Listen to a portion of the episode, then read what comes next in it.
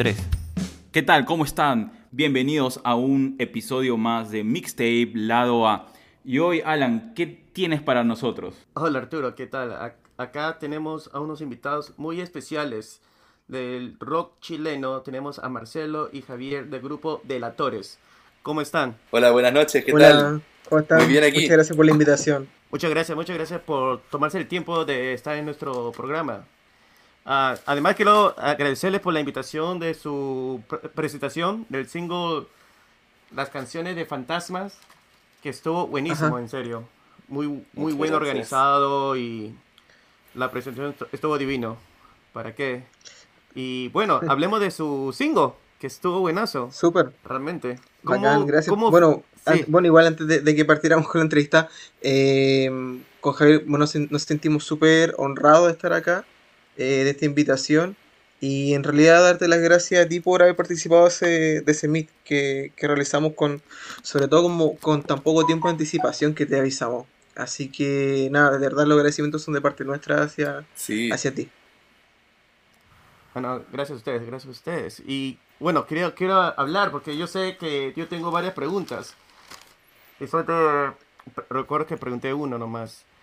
¿Cómo esto de canciones de fantasmas. Em, ¿Cómo llegó a ese título? Em, bueno, cuando, cuando empecé a escribir la canción, cuando recibí la, música eh, y conversé un poco con Faco, que fue quien, la, quien compuso la idea, y estuve un poco hablando sobre el contexto en que escribió esa canción, em, yo venía hace tiempo con esta idea de, que, de los fantasmas, pero no de este plano como esotérico, por decirlo así, de, este fantasma como que te asusta o que te está penando. Sino más que nada la figura de canciones de fantasma tiene que ver con, eh, con casi una especie de requiem, donde yo eh, rememoro ciertas sensaciones, ciertas promesas, ciertos amores, eh, palabras que dediqué y se terminan convirtiendo en una especie como de canción que está siempre dando vuelta en mi cabeza, que está siempre como recordando esas cosas. Em, casi como si fuese un canto de sirena, por decirlo así. Y de ahí, claro, escuché, o sea, empecé a escribir la canción, eh, me vino a la mente este concepto, esta idea de que cuando uno está con una pareja también hay como una, especie de soundtrack alrededor de uno. Eh, estaba la idea de los fantasmas y como que se me ocurrió esto de juntar ambas, ambas palabras. Y no sé, siento que una analogía muy bonita eh, para hablar de algo que ya pasó. Sí, para evocar un poco la nostalgia, ¿cierto?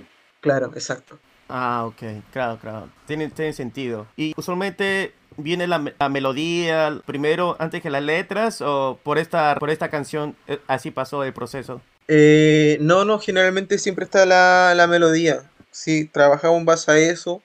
Em, yo por lo general igual escribo harto.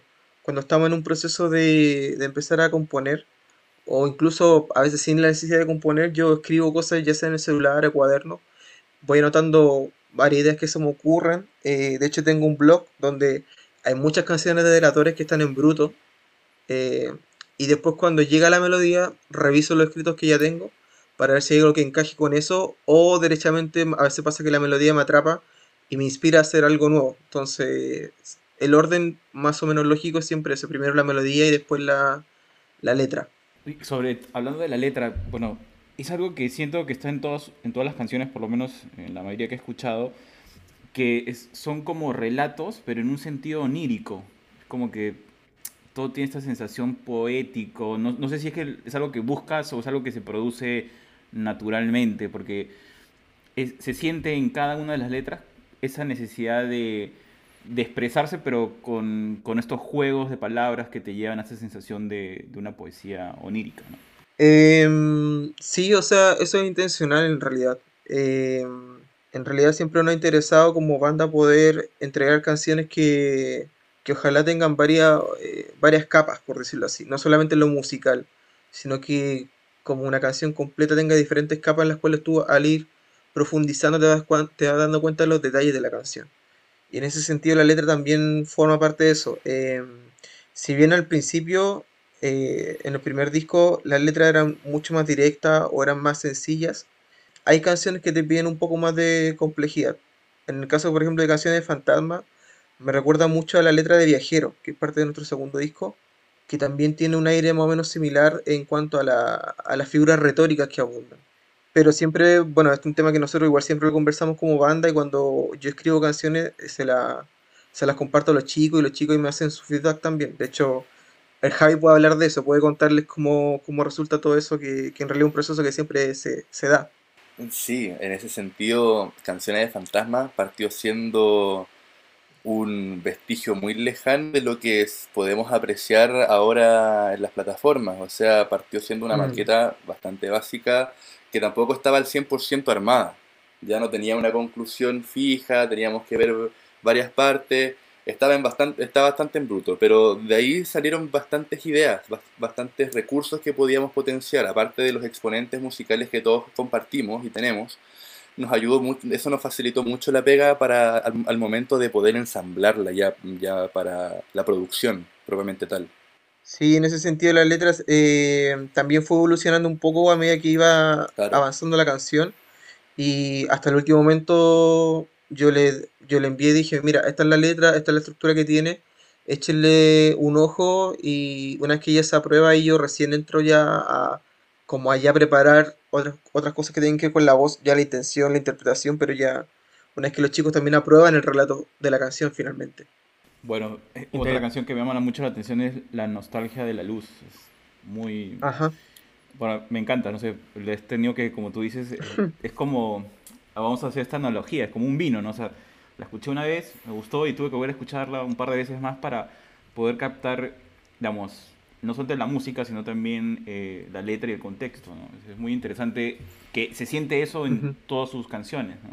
Sí, creo que el mejor piropo que nos han tirado hasta el momento, que nuestras canciones son como el vino. No lo voy a olvidar nunca. Sí.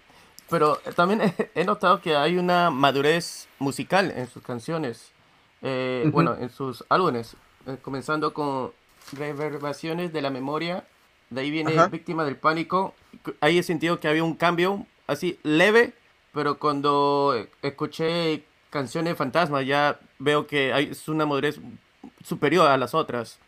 De ahí las canciones que van a venir va, va a llegar a ese mismo nivel, como ese eh, contexto musical.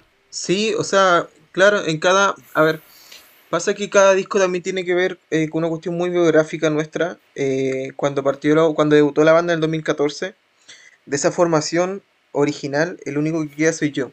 Y en realidad, desde que partimos siempre tuve una búsqueda musical y una inquietud por hacer las cosas siempre mejor, tanto desde la composición hasta los procesos de grabación, de mezcla, de producción, etcétera. Em, y una vez que, cuando ya empezamos a abordar ya el trabajo del, del tercer disco que estamos preparando, que justamente cuando se incluye Javier a la banda, cuando se incluye eh, Mauricio, con Faco nosotros ya estamos eh, trabajando hace un tiempo, em, los chicos también aportan muchas cosas diferentes a la banda.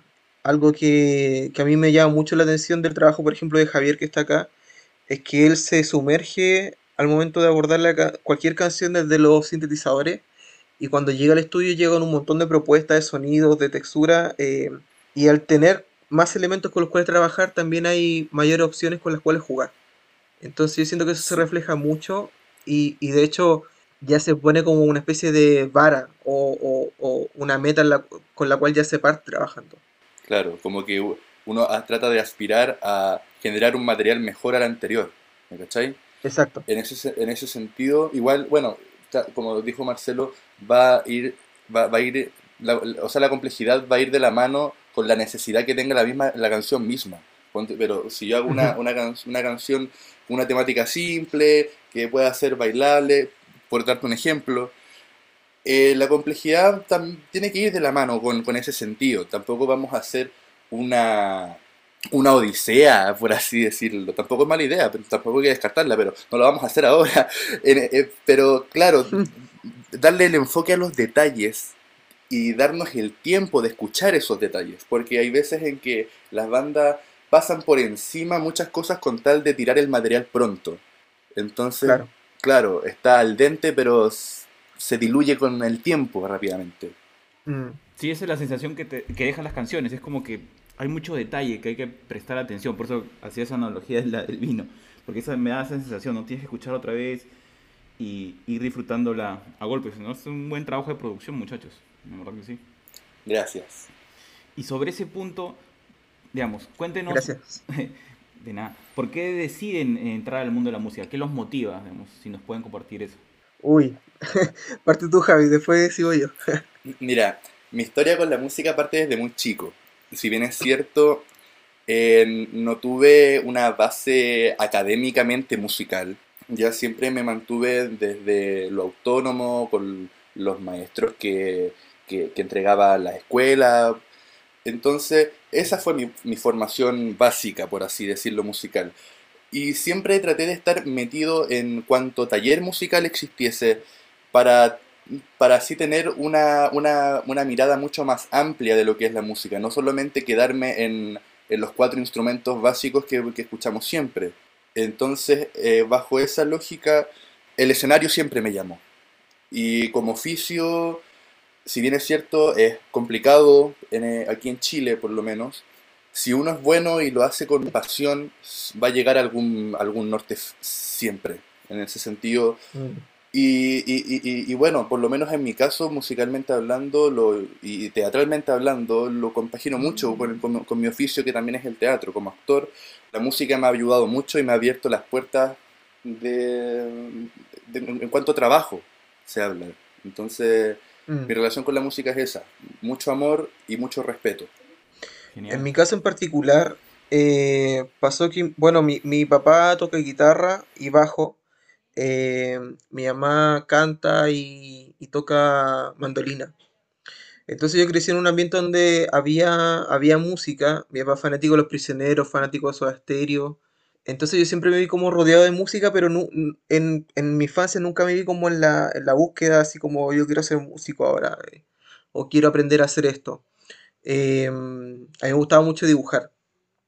Hasta que en un momento recuerdo que estaba viendo el Festival de Viña y vi eh, por primera vez eh, sobre el escenario La Ley. Y impactó mucho el show de La Ley, musicalmente. Yo no conocía sus canciones. Recuerdo que estaban promocionando el disco eh, 1 en ese momento. Y recuerdo haber visto el show, haber visto a la banda moverse e interpretar lo que producía la gente. Y ahí fue cuando dije, ok, yo quiero hacer lo mismo, yo, yo quiero, yo quiero esto en mi vida. Porque me gustaba la música, pero nunca me, me había propuesto así como salir de la fase del, del, del- del oyente pasivo a, a, a ser más activo eh, e incursionar en eso. Y claro, yo empecé a decirle a mis papás, papás, quiero cantar, quiero aprender a cantar. Eh, mis papás como que tenían un poco de recelo, sentían que el vivir de la música en Chile igual es difícil, que podía a lo mejor pasar malos ratos, exponerme muchas veces a la crítica, cosas así. Y yo, claro, yo estaba un poco cansado de estar esperando siempre que ellos me dieran eh, el, el sí. Y recuerdo que un día me levanté temprano, eh, tomé un bus y me fui hasta el centro a buscar algún, alguna academia de canto para empezar a aprender yo por la mía, eh, no esperando como que ellos me dijeran, inscríbete acá. Y cuando mis papás vieron eso, se dieron cuenta que lo mío en verdad era serio. eh, les tomó mucho tiempo creerme y apoyarme. Hoy en día lo hacen y, son, son los fans más, más, más aguerridos. Pero así partió mi vinculación con la música de forma muy autónoma, eh, eh, muy como intuitiva. eh, y hoy en día yo ya no configuro mi vida sin música. O sea, para mí Delatores no es solamente una banda, sino que es un proyecto de vida. Y yo finalmente a mis compañeros de banda los siento así también como, como hermanos de este proyecto de vida. Aunque tengamos diferentes proyectos eh, personales, aunque tengamos diferentes realidades, para mí todos ellos son como viajeros de un mismo, de un mismo tren. Entonces, a- ese, ese nivel de, de conexión tengo con la música. Increíble. Y muchachos, ¿y cómo empiezan, digamos, comentabas que en el 2014 aparece Delatores, pero ¿cuándo se compone Sí. la nueva agrupación? ¿Cuándo se empiezan a Yo te formar? puedo, yo te puedo contestar esa pregunta. Gracias. Mire, el año Dale, dale. Mira, corría el año 2015-2016 y Delatores se vio enfrentado a su primera baja, por así decirlo. Sí, Se habían quedado cortos de un guitarrista, ¿ya? Yo en ese Mm. momento no terminaba ni la escuela, ¿ok? Entonces me audicioné todo. eh, los chiquillos, a los chiquillos le- en ese tiempo les, les gustó cómo tocaba, pero la tranca mía era que seguía en la escuela. Entonces en ese tiempo Delatores estaban, estaba preparando metas para, para hacer una gira en México y, no podían con, con- conmigo, con, con la tranca estudiantil. Entonces, ¿qué pasó? Llegó Faco, el guitarrista que actual. Pasó el, pasaron algunos años y bueno, yo ya había salido ya, yo ya estaba trabajando, estaba con un poco más de tiempo como para proyectos. Y, y a Delatores, se, por, por motivos de... Bueno, ahí Marcelo te lo explicará mejor, eh, pero Nicolás en ese tiempo, el, el que hacía, el que hacía mi trabajo, de los sintetizadores, la guitarra y los coros, también optó por retirarse. ¿ya? Y entre las audiciones, Marcelo todavía tenía mi contacto. Entonces me llamó, programamos la audición, llegué con, con, con las cosas aprendidas, con las propuestas, ¡pum! Me dejaron a prueba y el resto es historia. y con Mauricio fue más o menos similar. Sí, y fue bien gracioso porque al, al Javi lo conocimos muy chico, si tenía como 16 años, no sé, en el momento que fue a audicionar. Y, y audicionó junto con el Faco, que al mismo puesto. Entonces, claro, dijimos, pucha, el Javi es talentoso, tiene potencial, pero eh, todavía no sale de la escuela, eh, va a tener muchas cosas entre medio, entonces mejor vamos con Faco. Y claro, después pasó esto, con, bueno, yo soy amigo del, del hermano del Javi, me acordé que tenía su contacto le dije, oye, tu hermano sigue tocando instrumento, y dijo, sí, el Javi sigue ahí. Y ahí, claro, contactamos al Javi y fue como el, el miembro perfecto, porque el Javi hacía todo lo que necesitábamos que la persona que llegara hiciera. Así que, bueno, por algo pasan las cosas a veces. Claro, o sea, ha estado, eh, Javier ha estado preparándose para ese momento. claro. Claro. Era el momento de brillar para el buen Javier. Así es, Sí, está- exacto. estás listo. Ya llegaste sin íntegro, tu completo, completo. ya. Sí, no, yo llegué con toda la confianza del mundo, así como ya creyéndome el hoyo del Kike. Qué buena.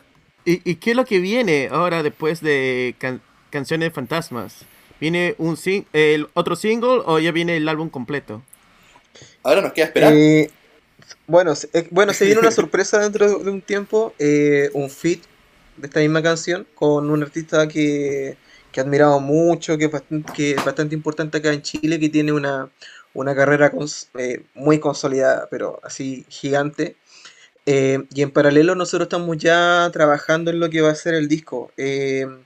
Lo más probable es que subamos el disco en dos partes. Este, como, mencionamos ese día en, este, en este meet, cada canción, cada relato son personajes que conviven en la ciudad nocturna. Entonces vamos a hacer una parte A y una parte B de, de todo el universo de canciones. Em, así que por lo pronto, bueno, ahora hablando netamente de Spotify o las plataformas de streaming, dentro de un tiempo va a salir este, este feed que hicimos eh, y luego de eso la primera parte del disco, para después ya pasando un- unos meses sacar ya la segunda parte y así completar el, el álbum completo. ¿Y este hit, en cuánto tiempo hay que esperarlo? ¿Un mes? ¿Tres semanas? A ver, por lo menos danos un rango de tiempo para esperar el hit. Mira, yo creo que para, para, el- para, el, para, este, para este fit en sí, eh, yo creo que, no sé, un mes más, por ahí. En realidad como que la, la colaboración ya, ya está hecha. Estamos esperando darle un poco más de ruedo a canciones de fantasmas como, como canción sin, sin el invitado. Y, a- y en paralelo haciendo, pre- eh, preparando el videoclip. Entonces una vez que ya, yo creo que dentro de un mes y medio por ahí, lanzar el videoclip oficial de la canción eh, con el feed también en, en, la, en el videoclip mismo y también en la, en la versión para, para streaming. Así que va a estar bien, va a estar bien, bien interesante. Ya saben, No atentos, sé. atentos al lanzamiento. ¿Quién será? ¿Quién será? ¿Beto Cuevas? Casi. Está por ahí, está por ahí. el timbre se parece, pero no. Sí, sí, está, está por ahí. Quizás quizá cuando terminemos esta conversación fuera de off the record podemos compartir la, la primicia. Ah, perfecto. Entonces terminemos ahora. no, mentira. Ah, pero qué bueno. Y, y, ca- y viene un videoclip para esta canción, Canciones Fantasma, que ustedes recién han sacado el, lun- el viernes. Sí. Sí, estamos, bueno, eh, las grabaciones de ese videoclip comienzan ahora el último fin de semana de, de mayo. Vamos a estar ahí trabajando con, con la actriz que también participó del videoclip de Noches de Neón, Camila. Así que estamos preparando ahí todo el material, ya tenemos las locaciones listas. Estamos ya afinando los últimos detalles para poder eh, grabar esta pieza audiovisual. Y bueno, que, que, su, que finalmente su impacto visual eh, vaya muy de la mano con el impacto eh, auditivo que provoca la canción. Queremos que sea una pieza que, que vaya de la mano con, con, con la música en sí, así que estamos fijando ya los últimos detalles para poder ya comenzar a trabajar. Ah, qué bueno, qué bueno. No, y realmente como te, te dije ese día, el, el jueves, o sea, que para mí la canción es demasiado buena. eh, esa parte cuando tú dices grita y de ahí viene el solo de la guitarra, alucinante. Realmente lo escucho una y otra vez y, y no me deja de sorprender, en serio. Esa parte que es la parte que yo espero más, en serio, de la canción. que Y no, muy bueno. muy La estructura de la canción es muy buena. Qué bueno que les gustó, muchas gracias. De verdad que Sí. para nosotros las canciones cuando las terminamos de grabar y, la- y las publicamos, eh, nuestro mayor anhelo es que la, que la gente haga suya la canción, que ya dejen de pertenecer a nosotros y que, y que sean parte de su biografía. Esa es la intención que tenemos siempre. ¿Y cómo es el trabajo con la- el productor? O sea, es- ¿Hay mucho, mucho del productor o, o lo que ustedes ponen? ¿Cómo es la dinámica, sobre todo en la construcción de esta canción? Eh, bueno, hay, hay Javi el que, el que trabaja harto de la mano con, con, con Esteban, que es nuestro productor. Sí, mira, mira, Esteban es un sol, partiendo desde esa base. O sea, tiene la paciencia, tiene la visión, comparte nuestro gusto musical.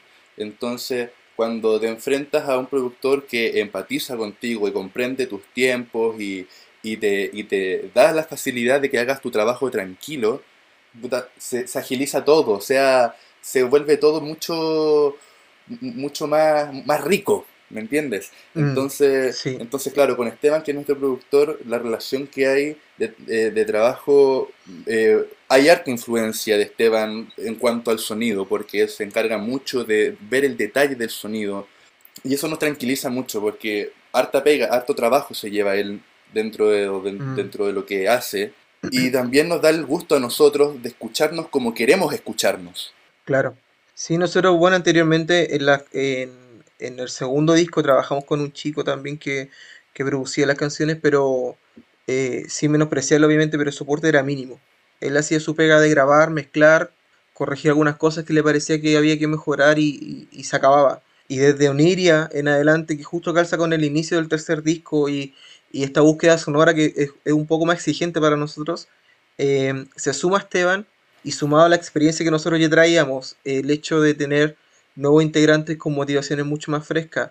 Y bueno, y el, y, y el trabajo de Esteban de ser súper minucioso, de proponernos cosas, de desafiarnos, de muchas veces incomodarnos con sus propuestas para poder buscar un, un ajuste, eh, termina logrando el tipo de canción que hoy en día podemos escuchar.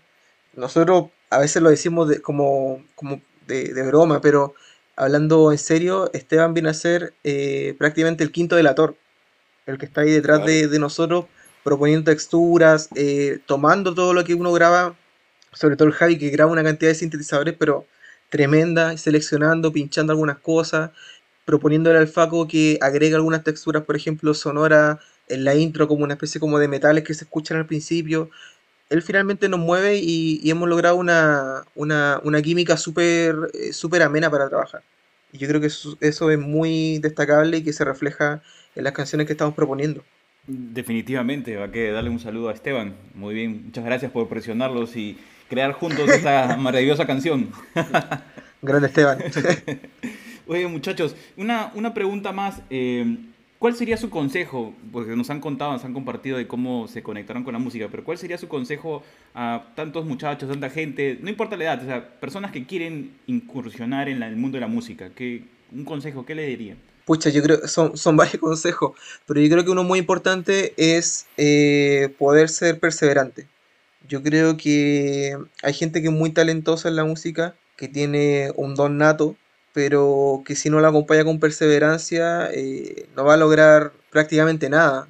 Hay gente que a lo mejor, no sé, saca muchas cosas a pulso. Yo creo que nuestra historia personal como banda ha sido un poco así, eh, de ir aprendiendo en el camino, eh, de ir mejorando también en el camino. Pero yo creo que si al talento uno no lo acompaña con una cuota de, de esfuerzo, de perseverancia, no va a haber mayor resultado. Así que a quien sea que está partiendo en la música o que lleva un tiempo, mi consejo sería ese, ser perseverante, ser disciplinado y estar siempre ahí esforzándose por lograr las cosas. Sí, o sea, mi consejo para el nuevo músico latinoamericano, que ensaye, que realmente se vea el esfuerzo que, que, que- se merece la música. O sea, uno puede escuchar lo que la música de ahora comparada con la independiente de tus gustos musicales varía mucho en cuanto a gustos ya pero claro si, si no lo acompañáis de, del trabajo arduo que requiere la música de ensayar todos los días rigurosamente para que para que suene como tiene que sonar no a medias no no no profesional, por así decirlo. Porque, mira, incluso si no tienes el instrumento adecuado, si lo sabes tocar, cualquier instrumento te puede servir.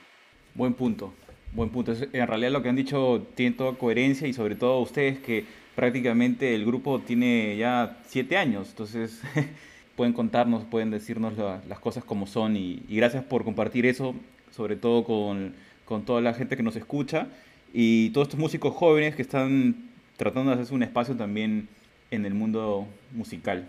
Nada, muchísimas gracias muchachos. No, gracias, a ustedes por la invitación. De verdad fue un rato súper agradable. Muchas gracias Marcelo, muchas gracias Javier. Y para todos nuestros oyentes, escuchen canciones de fantasmas que están en todas las plataformas. Sí, está en todas, ¿no? En todas. Spotify, Deezer, iTunes, Tidal, YouTube. YouTube Music, en todas partes. Que está muy bueno, lo recomiendo, que está muy bueno. Y bueno, muchas gracias eh, a ustedes por su tiempo y bueno, esperemos que muy pronto volvamos a conversar. Igualmente. Gracias, gracias por la invitación.